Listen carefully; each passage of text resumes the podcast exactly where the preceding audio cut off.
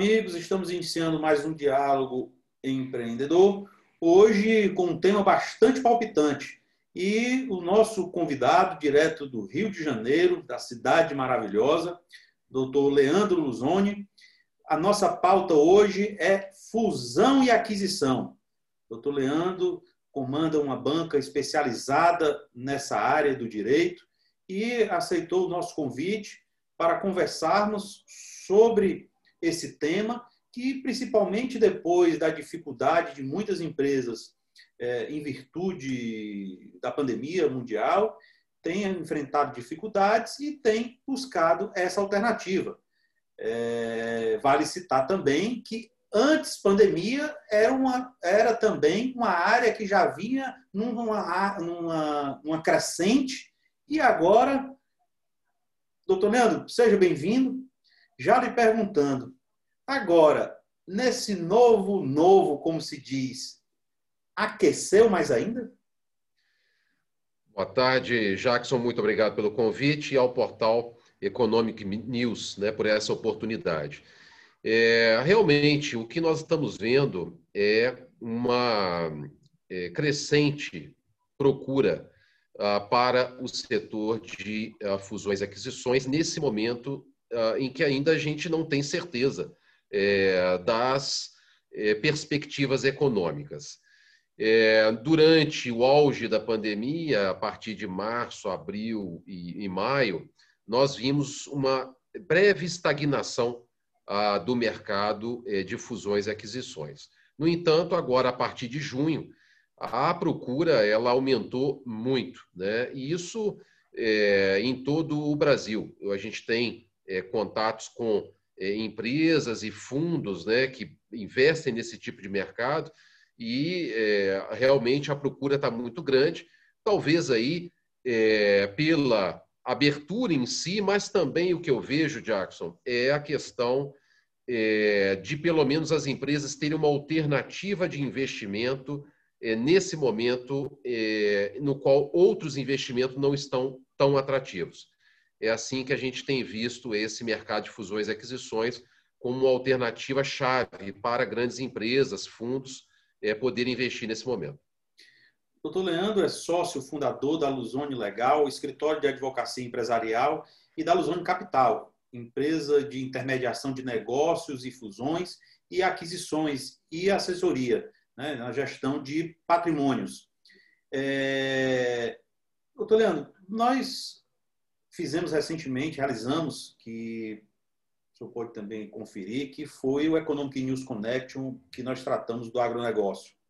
Um dos pontos que nós também abordamos durante o programa foi o, muitas empresas lançando, né, estruturando é, o IPO, né, que como alternativa de crédito mas é, se sabe-se que nesse momento depende-se do setor né, é, para que não é somente você lançou o mercado de ações e entrou que você vai receber o recurso.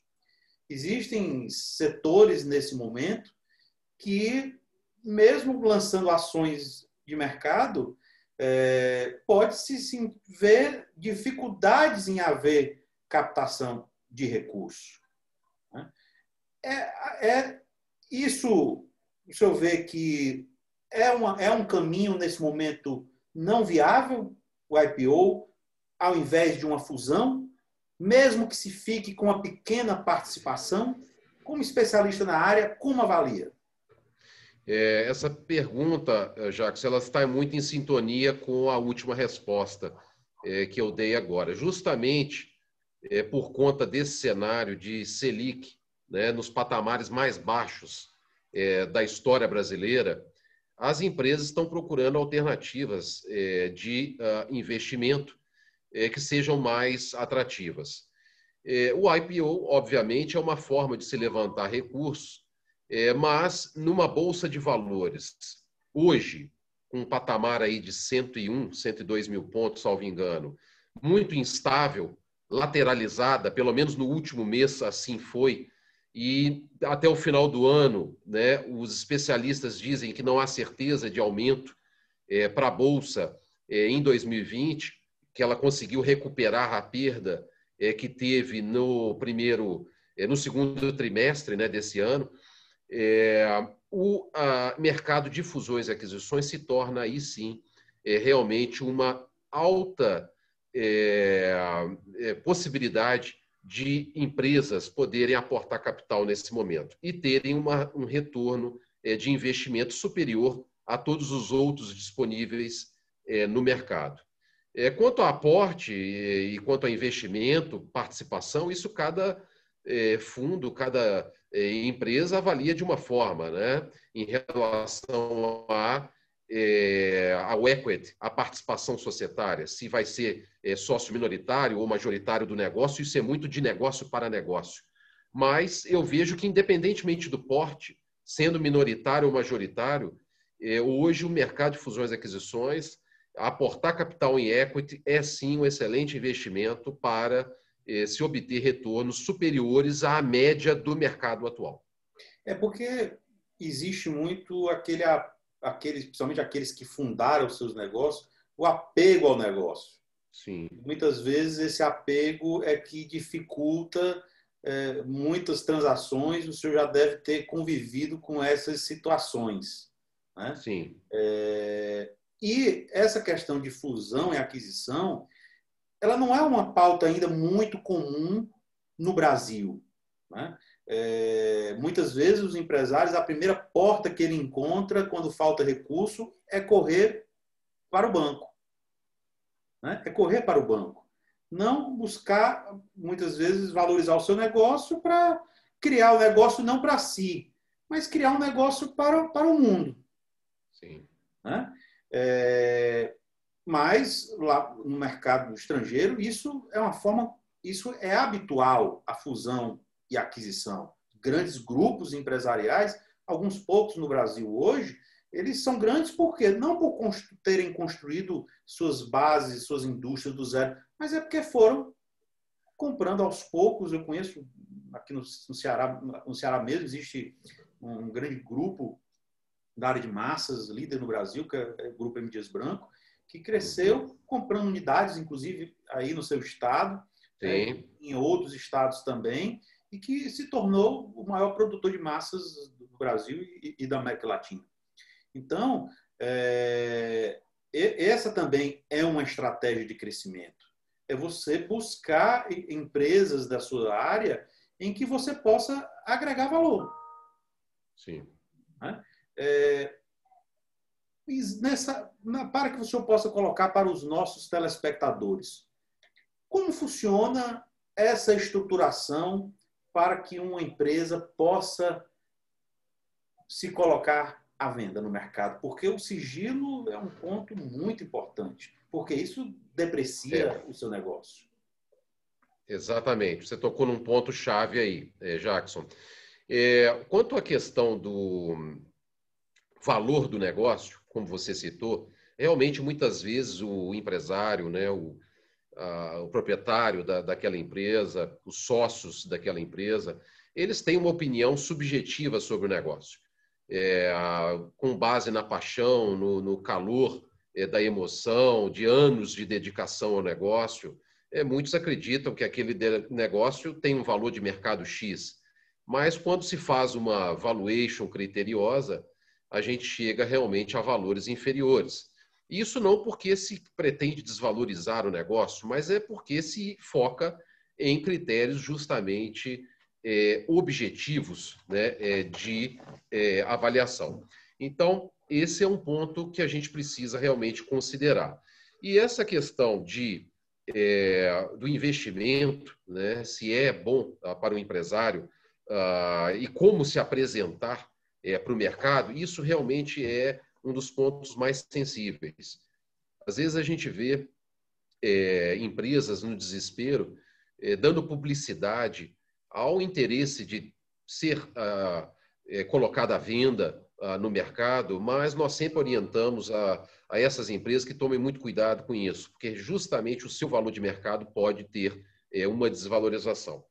Por isso, mais interessante é que essas empresas trabalhem com uh, boutiques uh, de M&A, de fusões e aquisições, eh, que têm justamente todo esse cuidado antes de abrir é, um negócio para o mercado.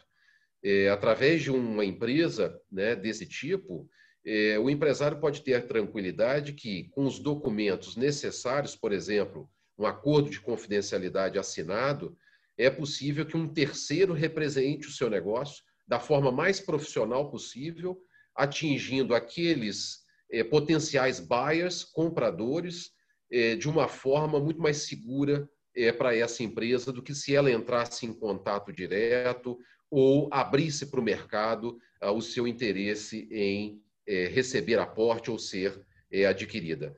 Por isso, eu vejo, às vezes, até ah, essas plataformas que usam cadastro, cadastre aqui o seu negócio é, para uma potencial um potencial investimento. Isso tem que ter muito cuidado, porque é, é muito fácil você descobrir qual é a empresa que está sendo negociada e isso trazer, sim, essa desvalorização do negócio, conforme você mencionou. É o segredo comercial, né? Exatamente. É... exatamente. Que, é, nós sabemos que empresas podem comprar empresas, mas também existem outros tipos de modalidades para a empresa receber recurso. Eu queria que o senhor esclarecesse também para o nosso telespectador quais são os tipos de empresas que investem em fusões e aquisições. Porque não, não são uhum. somente empresas que compram empresas, mas existem outras Sim. formas dos, dos, aportes, né? Exatamente. É claro que as empresas comprando empresas, isso é o mais natural do mercado. É, grupos empresariais que desejam adquirir uma maior participação em um determinado nicho de mercado ou numa área de expertise é, na qual ela não detém presença ou market share, e ela justamente é, procura, através da aquisição, é, expandir os seus negócios. Mas hoje o mercado de M&A, Jackson, ele está tão profissional, né? sobretudo com essa experiência que o Brasil acompanha dos Estados Unidos, que é o mercado mais maduro hoje eh, na área de M&A. Nós temos fundos de investimentos eh, especializados nesse nicho de mercado. E dentro desses fundos nós temos subdivisões ah, de fundos eh, conforme os tipos de investimentos que serão feitos. Então nós temos desde o é, investimento né, anjo para startups, você conhece bem é, no seu mercado, né?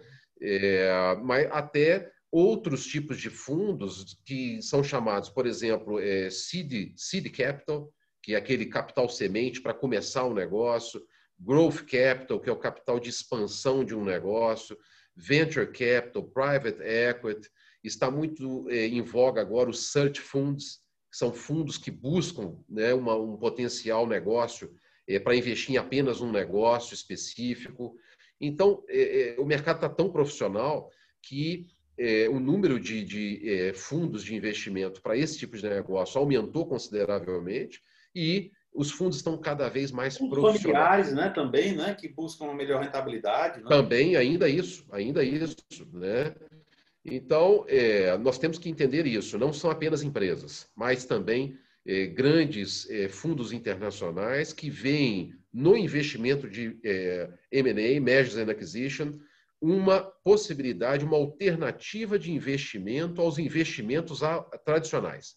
Em vez de investir numa bolsa de valores, eu vou investir em empresas. Em vez de investir em bancos ou CDBs ou tesouro, eu vou investir na aquisição de outros negócios.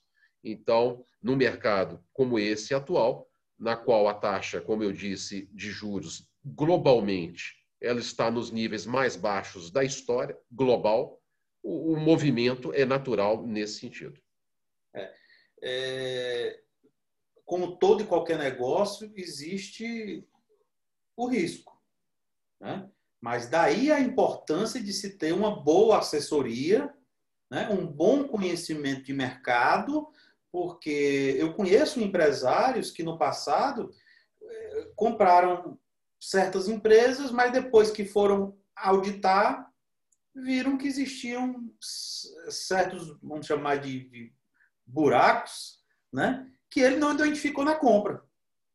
E olha que são, são empresários de grande conhecimento e sólidos agora, foram mal assessorados. Né? É, eu conheço, já estudei conheço alguns negócios da sua empresa, né, tive a oportunidade de estudar É, então, nessa pergunta, eu já coloco: como se ter uma maior segurança, como se passar uma maior segurança para uma pessoa que quer comprar um negócio? Quais são os principais pontos que tem que se avaliar? Porque no momento de se vender um negócio, é, no caso, a empresa que está vendendo, é, eu vejo que ela tem que trabalhar, às vezes, até mais para quem está comprando do que para quem está vendendo. Não é? Porque a segurança tem que dar para quem está colocando o recurso. É que a pessoa que está vendendo, ela sabe como, como é a situação. Né? Então, como montar essa operação? É, geralmente, a gente vê que, é, como eu mencionei, o vendedor ele está sempre mais motivado pela paixão. Já o comprador, ele está mais motivado pela razão. É, mesmo assim, muitas das vezes, pelo procedimento, o processo de M&A ele ser um processo mais longo, automaticamente o comprador também se vê num ambiente de ansiedade, querendo resolver logo aquele negócio para não perder o time do negócio e a oportunidade. E às vezes acha que é a empresa que não está querendo fazer a operação da Exatamente. Não é assim. Exatamente. Mas mesmo esse é, essa ansiedade ela precisa ser controlada e o negócio ele tem que seguir etapas que são naturais ao procedimento, sob pena de acontecer isso que você mencionou. É um negócio mal conduzido que só vai ser detectado depois e num momento que já foi feito o pagamento do preço e não há mais volta à negociação. É por isso que é, nós sempre orientamos é, as pessoas né,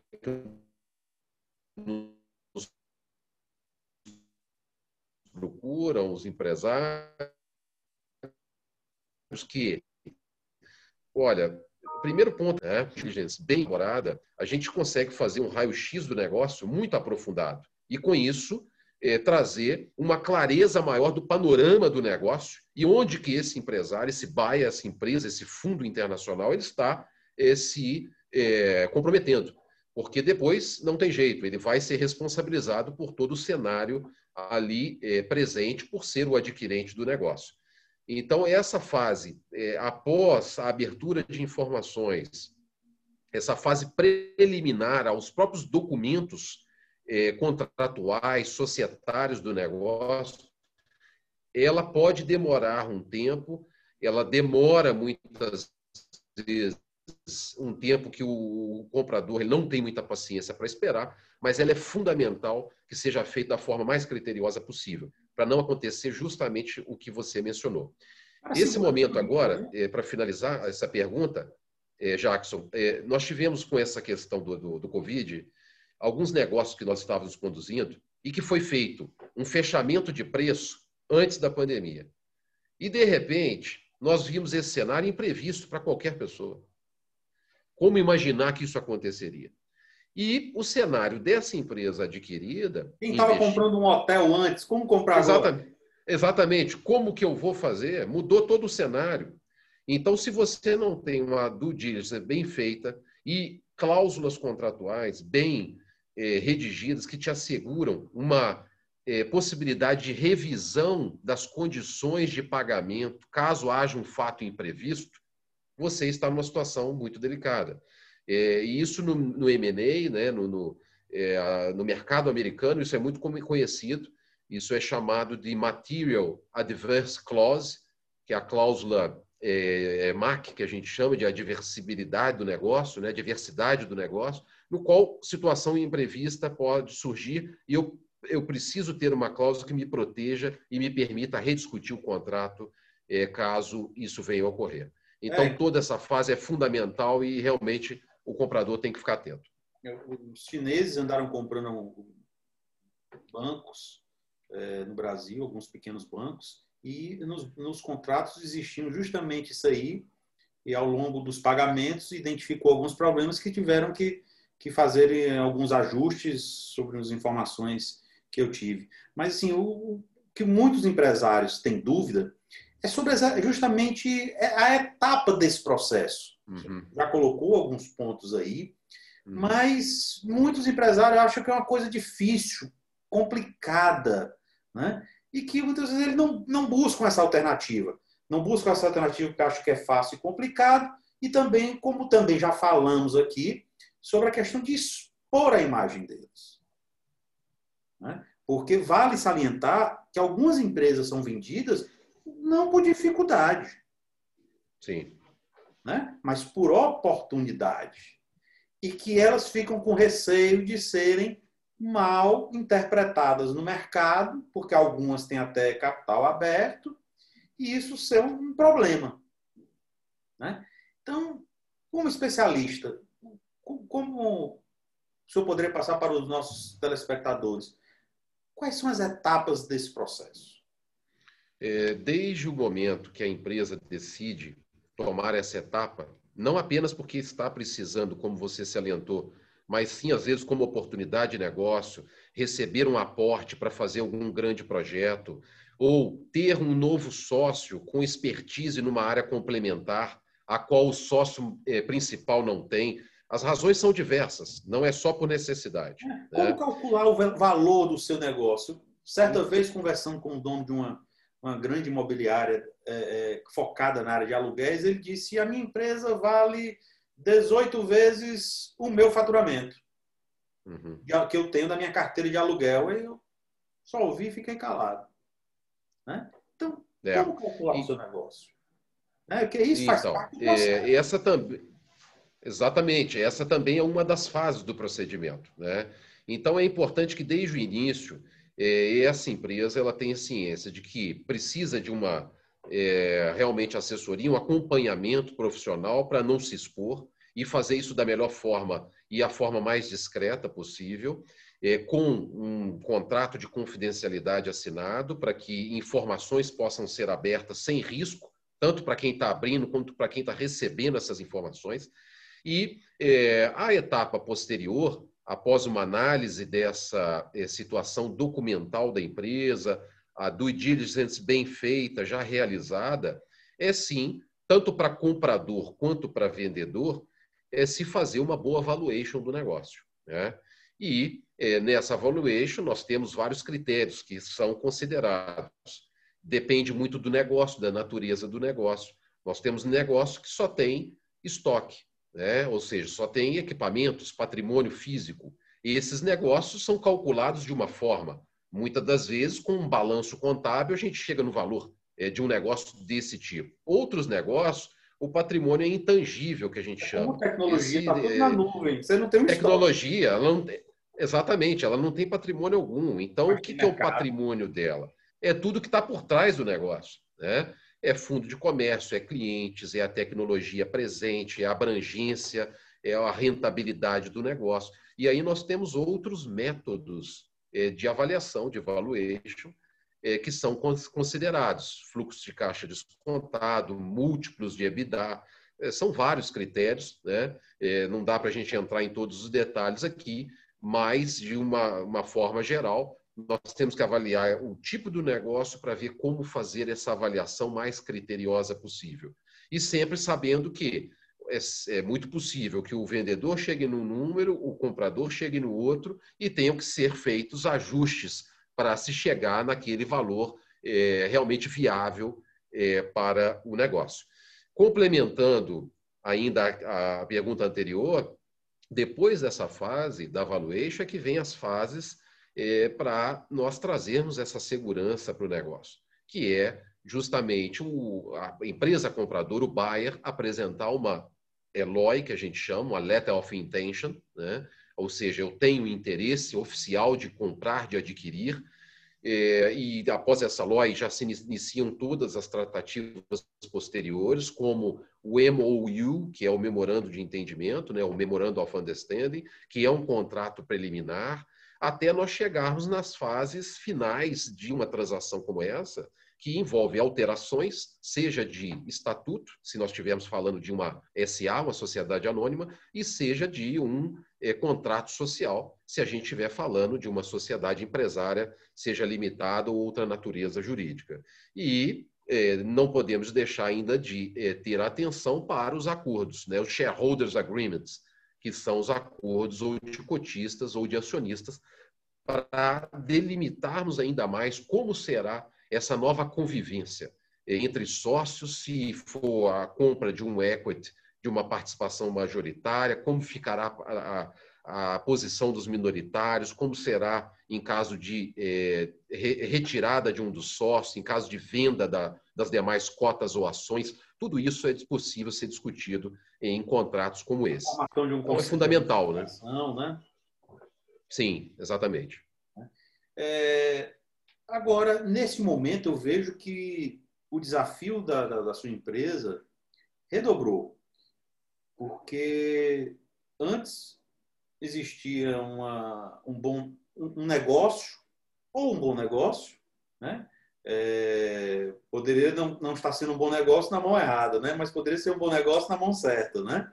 Mas você tinha uma economia Sim. que ela estava caminhando, crescendo.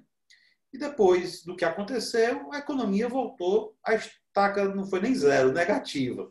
Mas com projeções para meados do segundo semestre de 2021, no início de 2020, retomada de alguns setores, como, como turismo. Né? É... Nesse caso, como têm sido as projeções é... que isso forma o valuation das empresas? Né? É, como é que tem sido feito esse trabalho? É, esse é outro é uma, Isso que... também tornou-se ser uma grande oportunidade? É, é, isso é outro fator que realmente é, os fundos de investimento e as, os grupos empresariais que estão investindo em fusões e aquisições, eles têm é, observado, ou seja, qual é o cenário, né? qual o cenário futuro é, para esses investimentos, como estará a economia para os próximos anos, porque isso tudo vai impactar no preço de hoje. Né? Mas isso, eh, Jackson, é muito difícil a gente ter uma, uma previsão antecipada. É, tudo vai depender também de como o negócio será conduzido com um novo sócio, com um novo grupo por trás. É, é por isso que nós temos outras. É um negócio que ele é bom, mas está na mão errada. Na mão errada, pode acontecer. Às vezes, um, até um fundo profissional ele decide tomar uma decisão dessa de investimento e depois vê que não, não funcionou, não encaixou e aí ele decide vender um ano depois, dois anos. Isso no mercado nós temos vários que aconteceram dessa forma. Teve a RJ agora da Ricardo Eletro, né, que são fundos que estão por trás e com um, um buraco bilionário.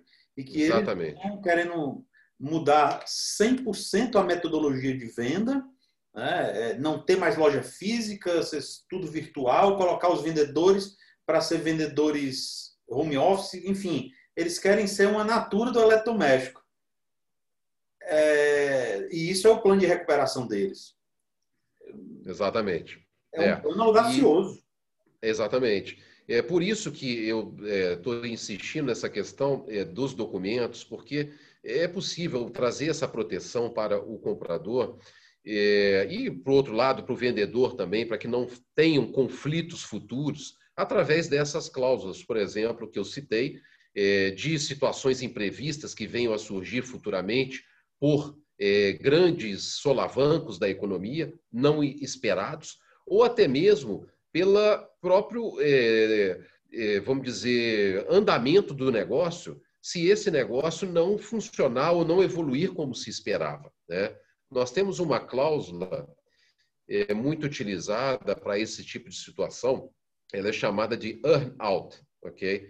E essa cláusula, cláusula earnout, ela justamente serve para é, prever o seguinte: caso o negócio não é, se desenvolva da forma que o comprador imaginava que seria ao aportar o capital, eu vou reter pagamentos é, futuros conforme esse desenvolvimento do negócio. Então, não se faz um pagamento à vista, e sim é, se faz aportes à medida que o negócio vai evoluindo e eu tenho uma previsibilidade é, sobre o futuro daquela empresa.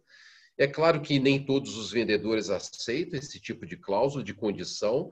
É, essa cláusula ela pode, às vezes, trazer mais conflitos do que é, acordos ou entendimentos, mas é mais uma opção que investidores em dúvida se um determinado negócio é realmente interessante ou não, podem se utilizar. É, o senhor aposta nas privatizações do governo ainda para esse ano? Eu vi agora a entrevista do Salim Matar que, infelizmente, ele deixou a Secretaria de Desestatização, que é uma das subpastas do Ministério da Economia, eh, do ministro Paulo Guedes. E ele ali ele é, escreve por essa carta é, os motivos pelos quais ele deixou a pasta, né? E de modo geral ele cita justamente a burocracia envolvida para se privatizar uma empresa estatal, a dificuldade, a diferença de se trabalhar com esse tipo de vamos dizer mudança corporativa sendo uma empresa pública do que uma empresa privada no qual ele está acostumado. Então, são tantos órgãos que devem ser consultados, tantas é, pareceres têm que ser exarados, tantas concordâncias de vários departamentos, que isso ingesse muito é, a vontade do governo federal de fazer privatizações da forma e da velocidade que eles gostariam de dar.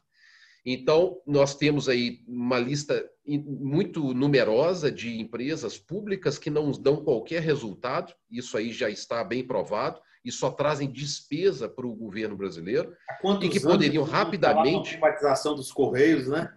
Exatamente. Poderiam ser rapidamente é, colocadas à venda e ver é, justamente é, potenciais investidores, mas que, por conta das travas legislativas, procedimentais, burocráticas, isso demanda um tempo absurdo que, às vezes, um, um empresário como o, o Salim Matar, que ficou à frente dessa posição, eh, não se sente confortável em prosseguir, porque não está vendo o resultado concreto das suas ações e da sua é, pasta realmente andar. Então, eu acredito sim que serão feitas é, privatizações, mas não no número e quantidade que o governo é, federal gostaria para esse mandato.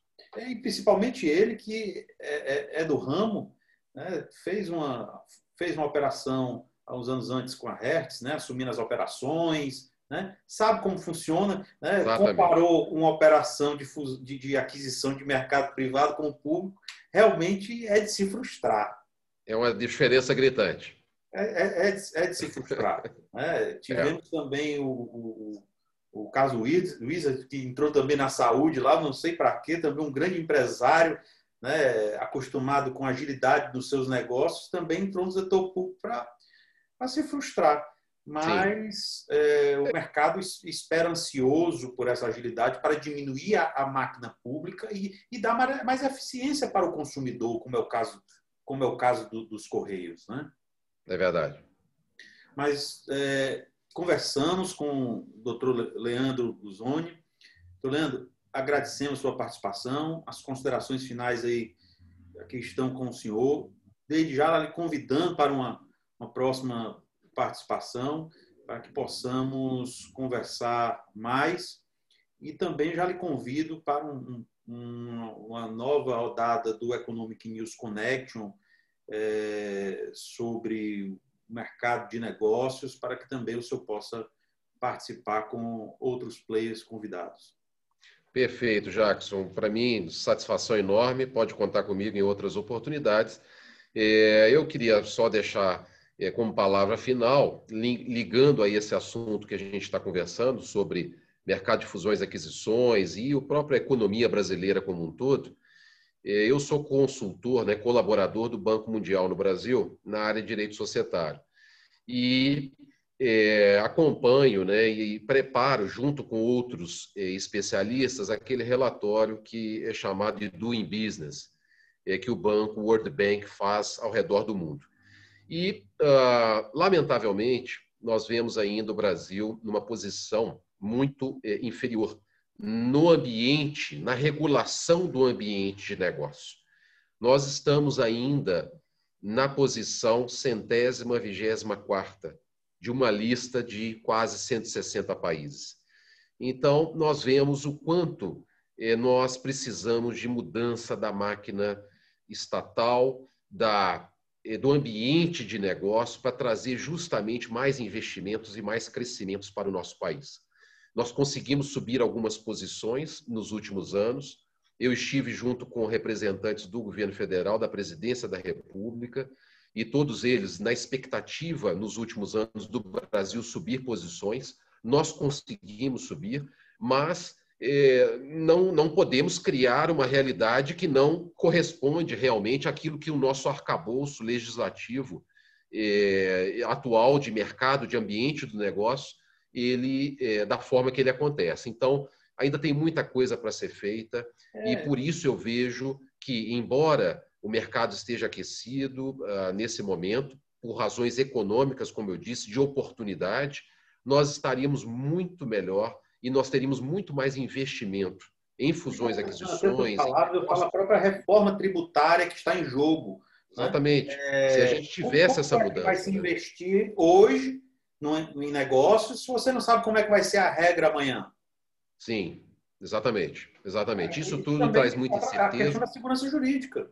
Exatamente. Muita incerteza, muita insegurança para qualquer investidor de qualquer país, sobretudo aqueles países que têm um ambiente de negócio muito mais é, simples, é, sem é, complicações burocráticas, sem legislações arcaicas. Então, isso é a minha mensagem final. Nós precisamos realmente mudar o ambiente de negócio do Brasil para sermos mais competitivos e atrairmos mais investimento, mais capital para o nosso país. Conversamos com o Dr. Leandro Zoni, que é especialista em direito dos negócios, em direito internacional, sobre fusões e aquisições.